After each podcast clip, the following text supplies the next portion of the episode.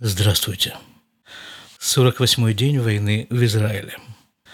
Вы слушаете 404 выпуск подкаста из Израиля. Буду ругаться. Постараюсь это сделать литературно. Извините, если не получится. Дело в том, что мы приблизились к критическому моменту в ходе войны. Видимо, таких моментов еще будет немало – Нынешний момент можно назвать так. Сделка по частичному освобождению заложников. Позавчера условия этой сделки были утверждены специальным кабинетом в правительстве Израиля. Причем условия, по крайней мере, те условия, что были опубликованы, они ну, ну настолько расплывчаты. То есть вот в принципе освобождают заложников – в первые дни каждый день будут освобождаться 12-13 заложников. Сколько таких дней? То ли 4, то ли 5, не очень понятно. В последующие дни будут освобождаться по 10 заложников в день. Тоже не очень понятно, сколько таких дней. Единственное, что понятно, это то, что процессом командует Хамас. Ну, а мы, как видите, соглашаемся с этой ситуацией. Но, тем не менее, вот такой вот серьезный контракт, что ли, по освобождению заложников э, существует, и таким серьезным органом, как специальный кабинет при правительстве государства Израиль, эти условия были утверждены, одобрены. Нельзя сказать, что единогласно, но в целом были одобрены. Это то, что обязуется Хамас – отпускать заложников. А что он требует э, за это от Израиля? Прекращение военных действий – то ли на 4 дня, то ли на 5 дней, то ли на 10 дней, непонятно. А освобождение заключенных террористов, причем не просто заключенных террористов, а женщин и детей. Ну, детей, вы же понимаете, да, дети это. Те дети, которые в состоянии бросить бутылку с зажигательной смесью. Или камень в проезжающий мимо автомобиль. Хотя, по-моему, за это не сажают. То есть э, те дети, которые могут воткнуть нож – в находящегося рядом еврея, а то и в нескольких. Вот такие вот женщины и дети должны быть освобождены. Причем, насколько я понимаю, ну вот была сделка Шалита, да, когда за одного израильского военнослужащего, которого арабы взяли в заложники, было освобождено 1024 террориста, сидящих в тюрьмах Израиля. Часть из которых, как вы знаете, достаточно активно участвуют вот в этой войне – один из освобожденных тогда террористов основал, собственно, вот эту организацию «Хамас». Так, в отличие от этой сделки Шалита, которая состоялась в 2011 году, арабы представили списки тех заключенных, которых они хотели бы видеть на свободе. В отличие от той сделки, в нынешней, сегодняшней сделке, насколько я себе представляю, не было таких списков. Мол, в принципе, отпустите 300 женщин и детей. Это показывает, что арабам-то на самом-то деле этот пункт соглашения совершенно не важен. Освобождение вот этих вот самых террористов. А вот то условие, которое им на самом-то деле важно, это прекращение огня. Чтобы Израиль прекратил огонь на, опять-таки, непонятно, 4, 5, 10 и больше дней, и чтобы никакое летательное приспособление – не показывалась в небе над сектором газа. То есть исключается всякая возможность отслеживания того, чем арабы будут заниматься в секторе газа. А заниматься они там будут, естественно, переформированием своих войск. И, может быть, перепрятыванием, надежным запрятыванием все тех же заложников. Перераспределением вооружения. И вот это вот самая страшная вещь.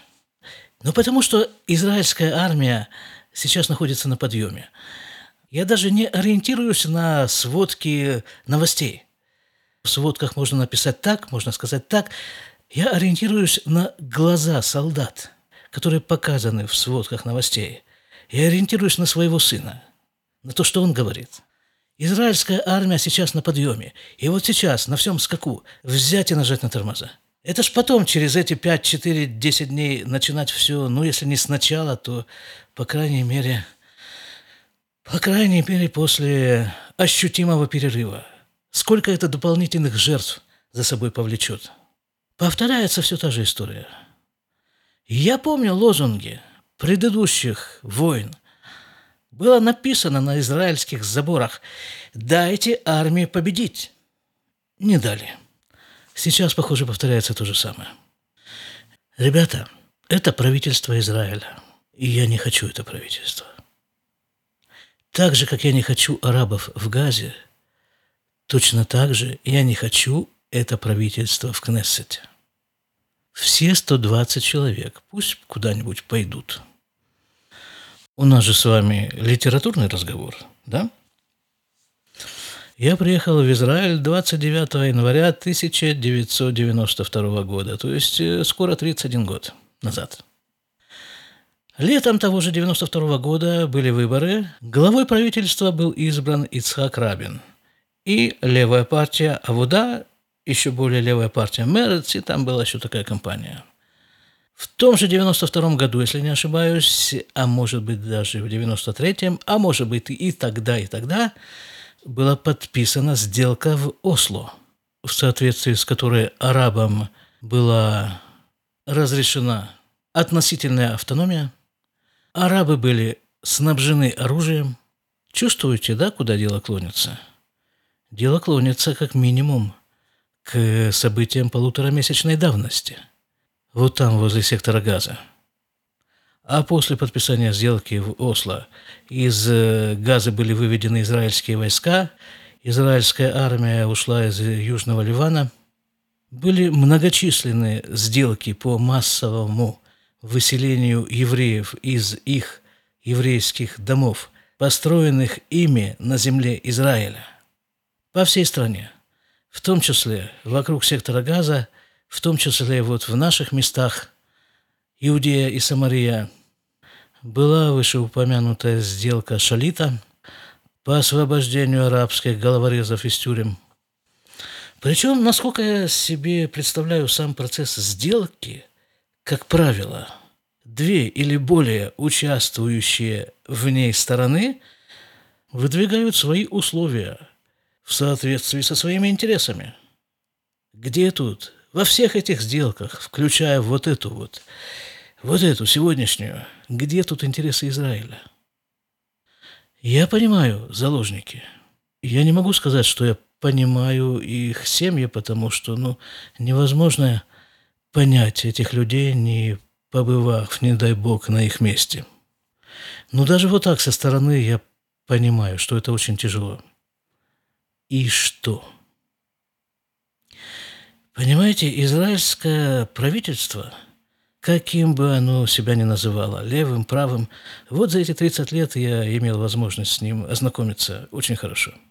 Так вот, израильское правительство, как бы оно себя ни называло, и какими бы лозунгами оно ни прикрывалось, и какие бы фамилии не были написаны вот на тех 120 стульчиках, которые стоят там в здании Кнессета, ведет одну и ту же линию.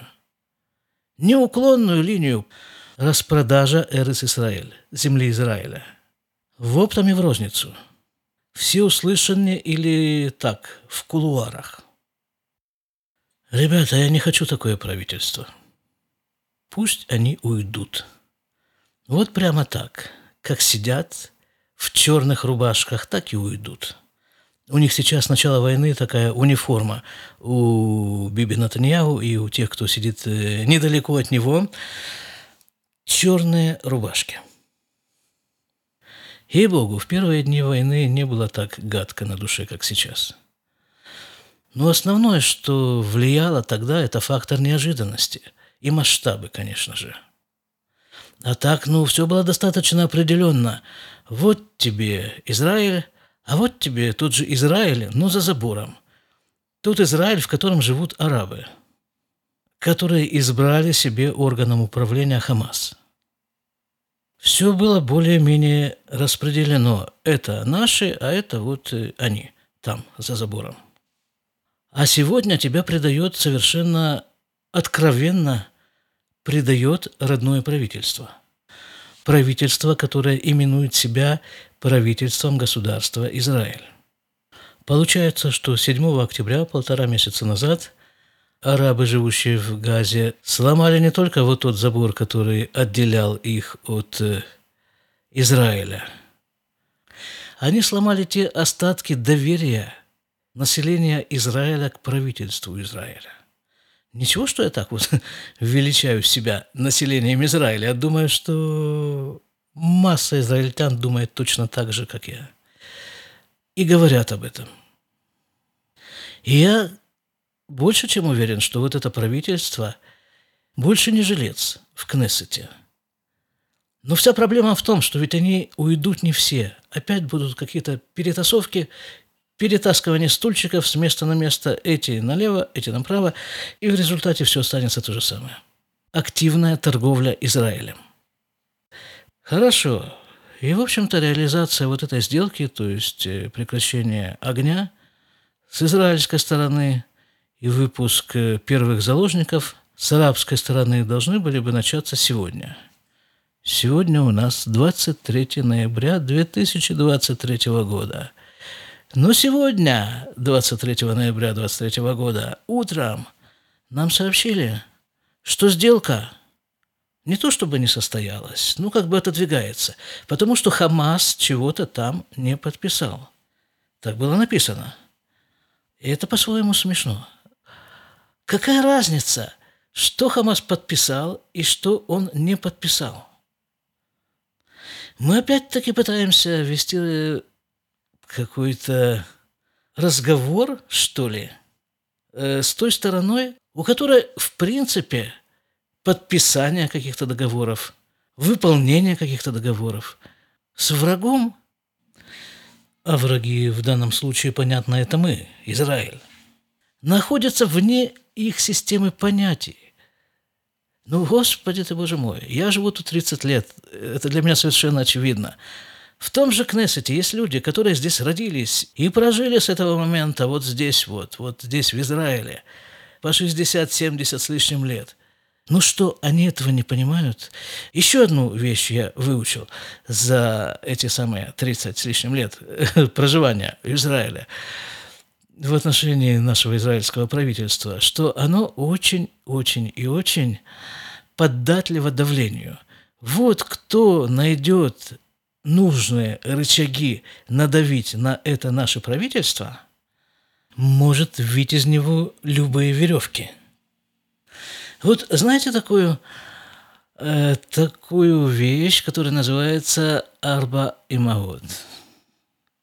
Арба и Маот – это четыре матери. Вообще-то это выражение танахическое, это имеется в виду четыре праматери еврейского народа – Сара, Ривка, Рахель и Лея – но в современной истории государства Израиль Арбаймаот получила дополнительное значение. В 1997 году организовался такой комитет, такое общество. Его создали четыре женщины, сыновья которых служили в Южном Ливане. В те времена израильская армия э, контролировала Южный Ливан. Она физически в нем находилась. Так вот, в 1997 году эти женщины организовали движение – за вывод израильских войск из Южного Ливана. В 2000 году, то есть через три года, они нашли нужные рычаги надавить на правительство государства Израиль. В то время главой правительства был Игуд Барак, и в 2000 году израильские войска были выведены из Южного Ливана. То есть за три года они сумели этого добиться – эти самые четыре женщины, четыре матери. Я не хочу это правительство. Собственно говоря, хорошо, уйдут эти, придут другие. Практика показывает, что от перемены, от перемены людей в правительстве ничего не меняется. Я хочу, чтобы они ушли вместе вот с этой концепцией, которой они придерживаются с 1948 года – года образования государства Израиля, чтобы туда пришли совершенно новые люди, не зараженные идеями Осло, идеями демократии, как они ее трактуют, и вот этого всего. Ребята, а давайте в конце чего-нибудь хорошее. Вот чего хорошее. Вчера мы опять ездили к моему сыну. И там, э, пока мы его ждали, рядом с нами стояла одна машина, оттуда вышли два мужика, и как-то мы с ними немножко разговорились. Э, спрашивают, вы что приехали к сыну? К сыну. А вы? А мы, говорит, привезли одному солдату тфилин. Тфилин, знаете, да, что такое? Две такие черные коробочки, которые одеваются одна на голову, другая на руку, привязываются ремешками, черными же. А в коробочках находятся специальным образом написанные тексты истории. Еврей обязан одевать эти тфилин каждый день, кроме субботы и праздников. И, будучи в тфилин, говорить э, некоторые отрывки истории – так вот, какой-то солдат захотел э, начинать одевать э, тфилин. Накладывать тфилин, это называется. И эти мужики говорят, которые привезли, знаешь, сейчас вообще эпидемия. Столько солдат сейчас начинают накладывать тфилин, просто что-то удивительное. Цицит. Э, цицит – это ну, такая специальная одежда, которая надевается под, под рубашку. Э, с э, нитками, завязанными особым образом, которые торчат снаружи. Ну вот, несмотря на все наше правительство, отчасти даже вопреки его действиям, народ Израиля жив. Будем жить, ребята. До свидания.